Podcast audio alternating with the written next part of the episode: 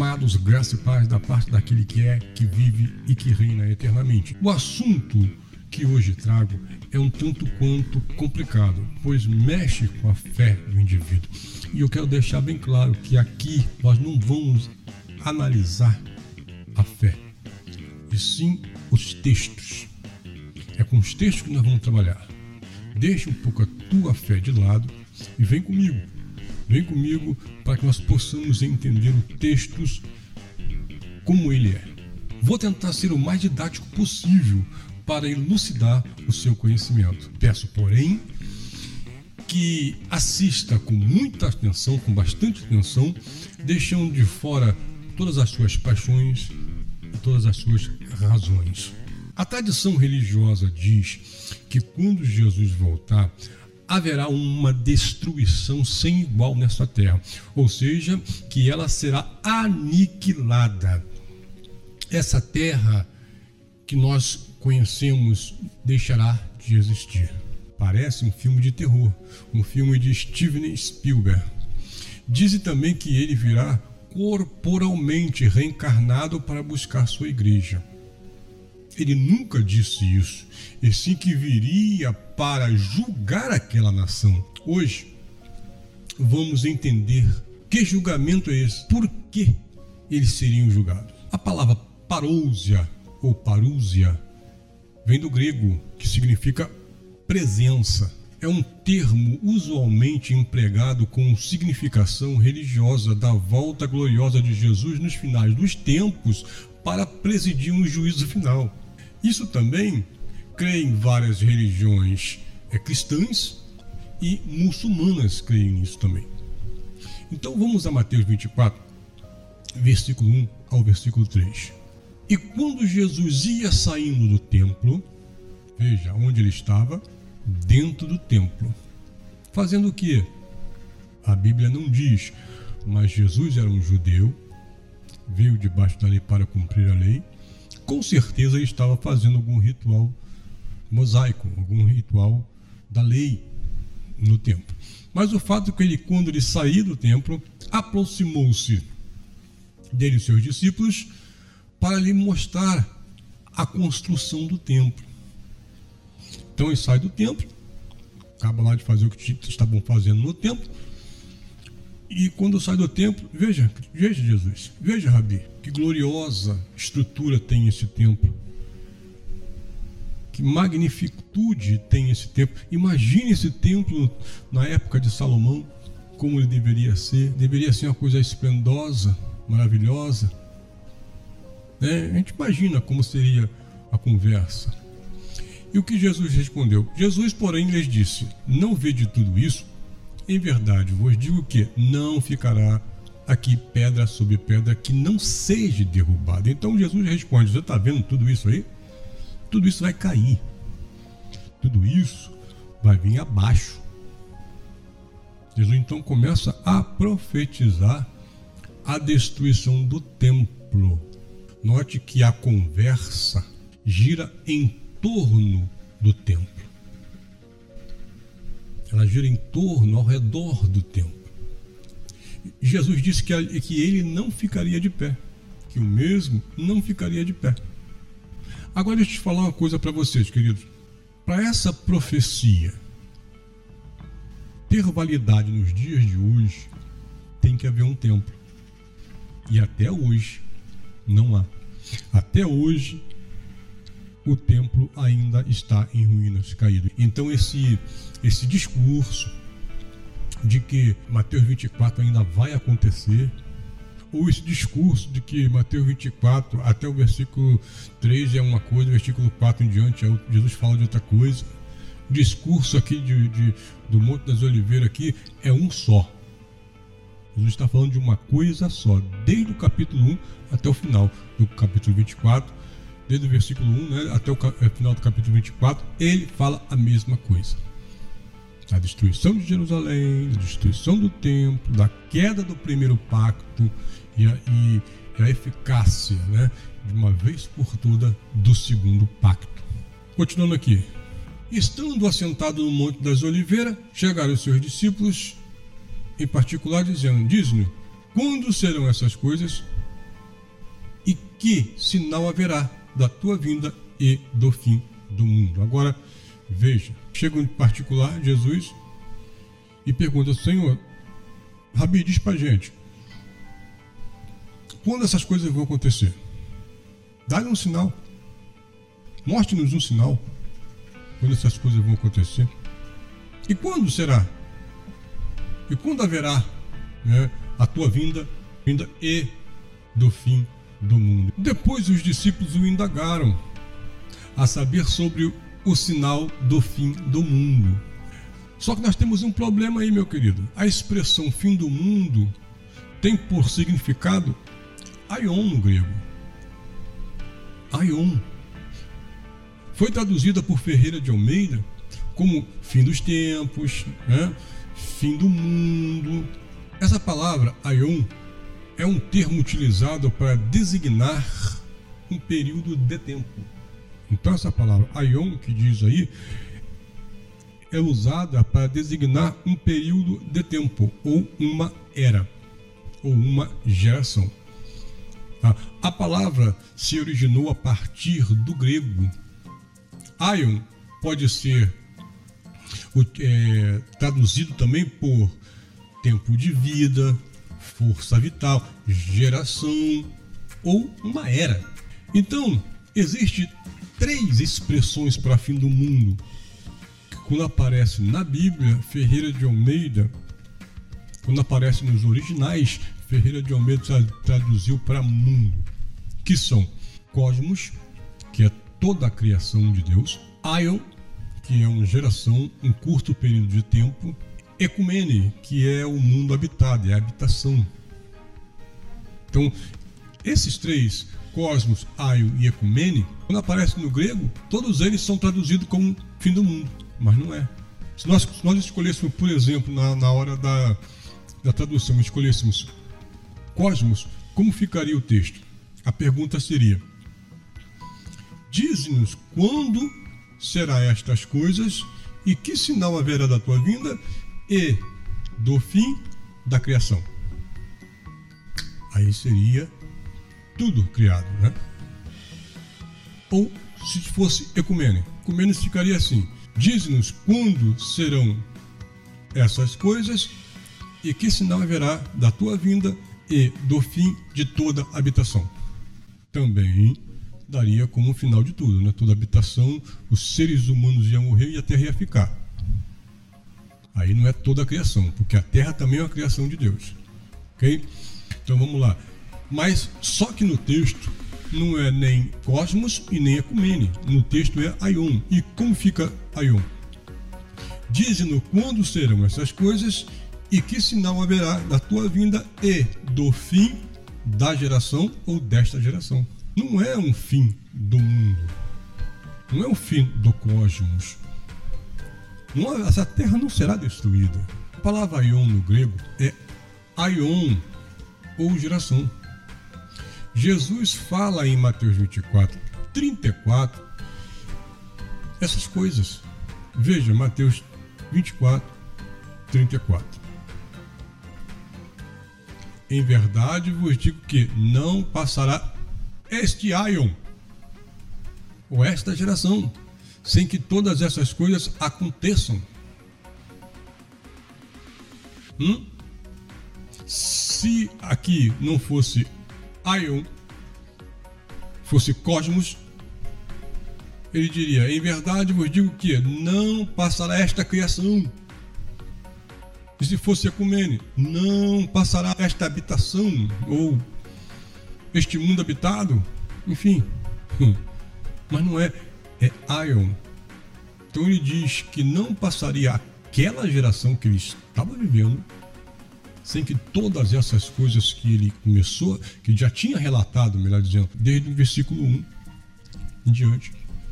Queridos, a vinda do Filho do Homem está ligada diretamente com a destruição de Jerusalém no ano 70.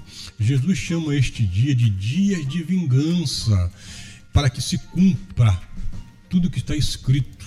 Lucas 21, 22. Porque dias de vingança são estes para que se cumpra todas as coisas que estão escritas, tudo que estava escrito a respeito, de, a respeito deste dia, pelos profetas nas Escrituras. Jesus falou que esse seria o dia de se cumprir todas essas coisas. Tudo. Mas por quê? Que vingança seria essa? Por que haveria essa vingança? Em Lucas 11, do 49 ao 51, diz o seguinte: Por isso diz também a sabedoria de Deus: profeta e apóstolos lhe mandarei, e eles matarão uns e perseguirão, perseguirão outros. Para que desta geração, isso Jesus falando, para que desta geração destiaiam seja requerido o sangue de todos os profetas que desde a fundação do mundo foi derramado. Desde o sangue de Abel até o sangue de Zacarias, que foi morto entre o altar e o templo. Assim, vos digo, será requerido de novo desta geração. Irmãos, isso é muito, isso é muito claro. É só mesmo que quem não quer deixar a, a, a, religiosidade de lado, só que aquela pessoa mesmo que não quer largar a religião, que não quer largar, sabe? Nascido dentro do cativeiro. É como aquela história do, do passarinho que nasce preso. Quando você solta, ele não aceita ficar livre, ele quer voltar para a gaiola. Eu vejo esses irmãos assim que, que, que sabe que quando a gente fala essas coisas, a gente começa a rebater, começa a discutir. Tipo assim, Aquela geração, diz o texto, que era culpada pelo sangue dos profetas. E eles também estavam sendo é, responsabilizados pelo sangue do próprio Cristo. Também. Veja. Mateus 27, 24 e 25. Então Pilatos, vendo que nada aproveitaria, antes o tumulto crescia, tomando água, lavou as mãos diante da multidão, dizendo: Estou inocente do sangue desse justo. Considerar isto. E o que foi que o povo disse? Qual foi a resposta do povo? E responderam todo o povo: Disse: O seu sangue caia sobre nós e sobre nossos filhos. Eles chamaram para si e seus filhos a responsabilidade do sangue de Jesus. E por esse motivo também Jerusalém cairia e ficaria deserta. A história diz que isso aconteceu, que foi exatamente isso que aconteceu. Queridos, era Jerusalém que matava os profetas, não era Roma. Muito pelo contrário, Roma queria governar em paz. Por isso que eles fizeram um acordo com os sacerdotes. Existia um acordo de paz que foi feito lá com Herodes, o Grande. Por quê? Porque eles queriam governar em paz. Eles não queriam tumulto. Então, não era Roma que matava os, os, os profetas, e sim os próprios judeus. Quando nós falamos, queridos, que a volta do Filho do Homem, que esse evento já se realizou no ano 70, eu entendo que muitos, é, sabe, se sintam perturbados, dizem que isso é absurdo, porque eu sei que a esperança dessas pessoas é verem Jesus carnalmente cavalgando numa nuvem, carnalmente sentado com os anjos em volta, descendo, visível e não espiritual. Eu tenho já dois vídeos, nós estamos começando no canal agora, mas eu já tenho dois vídeos aí anteriormente, que é esse que vem com as nuvens, para você entender essa questão quando ele fala em Apocalipse 1, 17 que ele viria sobre a nuvem, temos outros que é todo olho verá. Aconselho a você também a assistir esses dois para aumentar o seu entendimento a respeito disso. Baseando-me nas próprias palavras de Jesus, eu me baseio nas próprias palavras de Jesus Baseando-me nas suas próprias palavras, eu afirmo: a vinda do Filho do Homem é um evento consumado, já aconteceu. Mas como você me diz isso, meu irmão? Como você prova isso? Vou te provar. Jesus disse que João ficaria vivo até que ele volte. até que ele voltasse. João 21, 18, Jesus fala. Essa conversa que Jesus vai ter vai ser com Pedro. Jesus está tendo uma conversa com Pedro. Vamos entender o que está acontecendo. Na verdade, na verdade, te digo que quando eras mais moço, te cingias a ti mesmo e andavas por onde querias. Mas, quando já fores velho, estenderás a tua mão, as tuas mãos, e outros te cingirá e te levará para onde não queres. E disse isso significando com que morte haveria ele de glorificar a Deus. E dito isso, disse-lhe: Segue-me.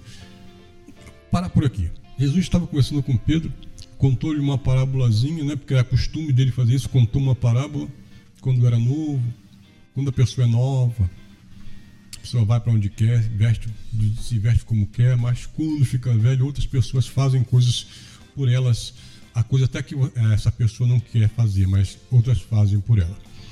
E essa parábola significa o quê?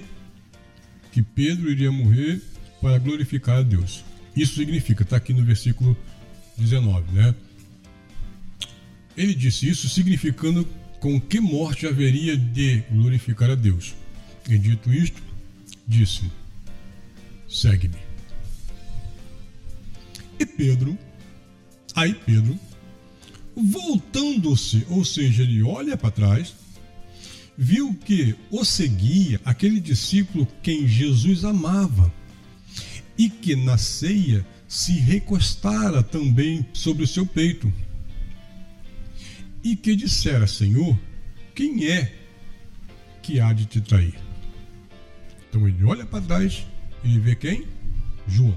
Vendo Pedro a este, disse a Jesus: Senhor, e deste, o que será? Pedro vai, olha para trás, vê João, Senhor, entendi que eu vou morrer de uma maneira para glorificar teu nome, glorificar a Deus. Mas e João? o que será de João? Estava curioso, né? Jesus, Jesus falou que ia morrer, agora. E Pedro? E, e João? Disse-lhe Jesus: Se eu quero que ele fique, fique aonde, pessoal? Até que eu venha, que te importa a ti? Segue-me tu. Olha, se eu quero que ele fique, e permaneça até que eu venha, que te importa a ti? Isso não tem nada a ver com isso. Eu quero que ele fique vivo até que eu venha. Qual era o propósito disso?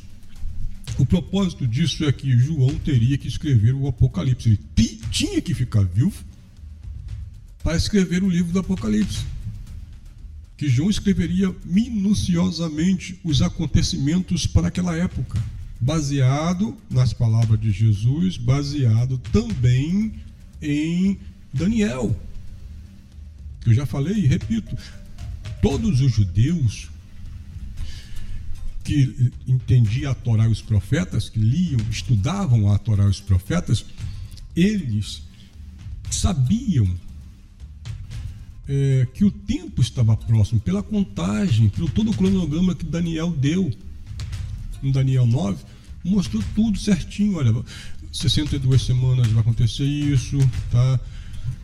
Na 79 acontece isso, depois de uma semana vai acontecer isso, isso, isso, então virá o fim, uma grande inundação, uma devastação, Jerusalém será destruída. Está lá em Daniel 9. Então todos os judeus tinham isso também, então sabia, Jesus sabia disso. Né? Ele não sabia o dia exato e nem a hora exata, mas o tempo ele sabia. O tempo era aquele, a era era aquela. Então, continuando aqui. Divulgou-se, pois, entre os irmãos este dito que aquele discípulo não haveria de morrer. Jesus, porém, não lhe disse que não morreria, mas se eu quero que ele fique até que eu venha, que te importa a ti? Então, a fofoquinha correu em meio dos discípulos, né? Ó, oh, Jesus falou que João não vai morrer. E começaram a espalhar essa notícia, essa fake news, né? A pergunta que eu te faço agora é o seguinte: se Jesus não voltou ainda, João deve estar em algum lugar dessa terra. Em algum lugar desse planeta, João deve estar escondido. Talvez esteja escondido da atenção do povo, né? Pessoal, um homem já com dois mil, quase dois mil anos de idade.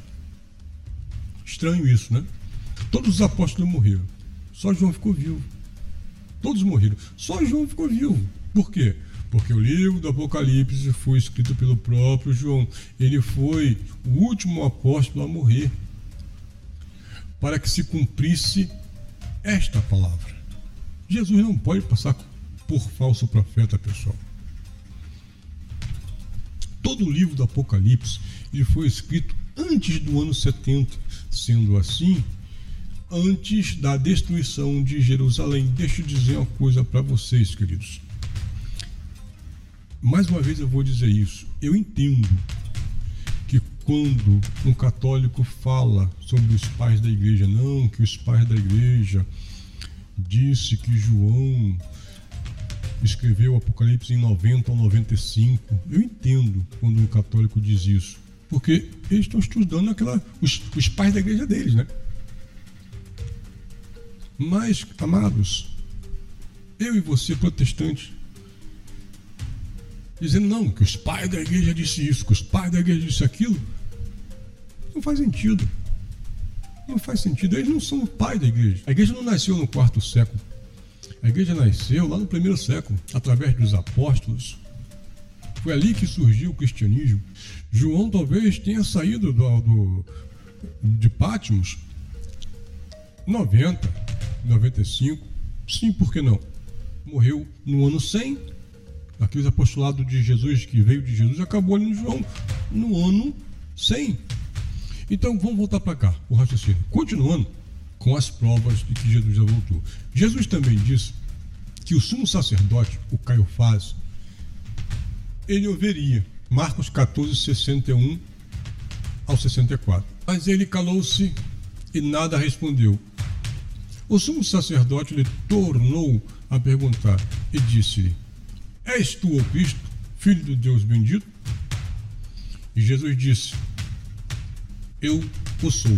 E vereis, Caifás, você e todos que estão aqui neste interrogatório, neste julgamento, vocês verão o Filho do Homem assentado à direita do poder de Deus, à destra de Deus, à direita de Deus a destra e a direita significa poder, tá? Então está aqui a direita de Deus e vindo sobre as nuvens do céu. Meu Deus, meu Deus, cadê Caio Faz? Aonde está Caio Faz? Será que isso aqui é uma má interpretação? Será que eu estou fazendo uma má interpretação ou estou apenas lendo esse texto? Né? É um caso a se pensar. E o sumo sacerdote rasgou as suas vestes e disse: Para que necessitamos mais de testemunhas? Para quê? Ele já confessou. Vós ouviste a blasfêmia. Que vos parece? Todos e todos o consideraram culpado de morte. Deixa eu explicar uma coisa para você. Por que, que ele disse que era blasfêmia? Porque vim nas nuvens do céu significa vingança sobre aquela nação. Quem poderia se vingar vindo nas nuvens do céu? Apenas Deus. Então, qual é a blasfêmia para os judeus? É o homem se colocar na posição de Deus. O homem dizer que é Deus, isso é uma blasfêmia para os judeus.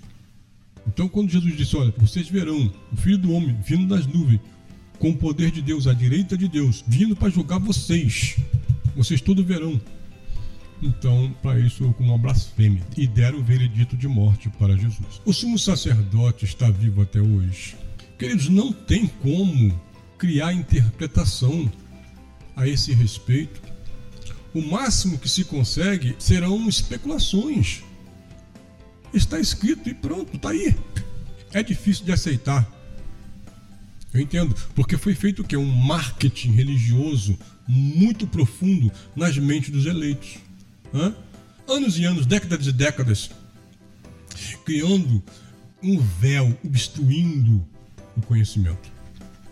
Este véu obstrui o conhecimento. Ele também disse para quem estava ali ao seu redor, para que eles fugissem da perseguição que haveria em Jerusalém, porque a sua vinda seria rápida. Mateus 10, 23. Quando vos perseguirem nesta cidade, na Judéia onde estavam, fugi para outra, porque em verdade vos digo que não acabareis de percorrer as cidades de Jerusalém sem que venha o Filho do Homem. Vou continuar com a mesma pergunta. Que cidades estariam correndo até que Jesus voltasse? A cidade de Israel, a cidade de Jerusalém lá. Será que tem judeus correndo até o dia de hoje? Hum? As cidades de Israel? Obviamente que não.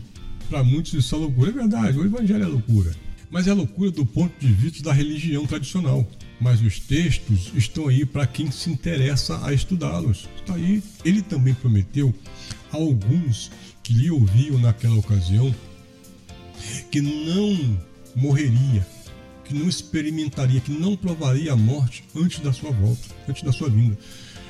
Vamos lá, Marcos 16, 27 e 28. Diz o seguinte: Porque o filho do homem virá na glória do seu Pai com os seus anjos e então dará a cada um segundo as suas obras. Entendam que judeus viviam por obras. Então, nesta vinda, os judeus receberia seu galardão segundo as suas obras, tá? Em verdade vos digo que alguns há ou haverá há alguns há dos que aqui estão, oh meu Deus, não tem como forçar uma interpretação que não provarão a morte até que veja o Filho do Homem em seu reino. Veja, vou ler de novo, vou ler de novo. Em verdade vos digo que há alguns hados que aqui estão que não provarão a morte até que vejam vir o Filho do Homem no seu reino. Isso foi uma promessa que Jesus fez que muitos que ali estavam presentes não morreriam até vê-lo vindo no seu reino. Isso foi uma promessa. Agora eu pego tudo isso, ainda digo que Jesus vai voltar, e vai voltar pela segunda vez. Eu sei que muitas coisas, meu querido, que você que esteja assistindo pela primeira vez, você ainda não entenda. Eu sei, mas o evangelho é assim, ele é conhecimento, sabe, sobre conhecimento, é graça sobre graça. Hoje você aprende um pouquinho, amanhã tu aprende um pouquinho mais e vai encaixando as peças e tudo vai ficando mais claro para você. Porque as religiões, a tendência da religião é, é cativar as pessoas pelo medo. Olha, Jesus vai voltar e tu vai para o inferno. Aqui nós propomos a estudar sobre essas questões do ponto de vista pactual, do ponto de vista da aliança, da nova aliança, melhor dizendo, porque né, a antiga caiu. Todo Apocalipse ele é uma teologia pactual, é uma teologia de aliança. Eu espero ter ajudado os que se interessam pelo assunto, sem dogmas, sem religiosidade. Espero te ver no próximo vídeo. Até a próxima.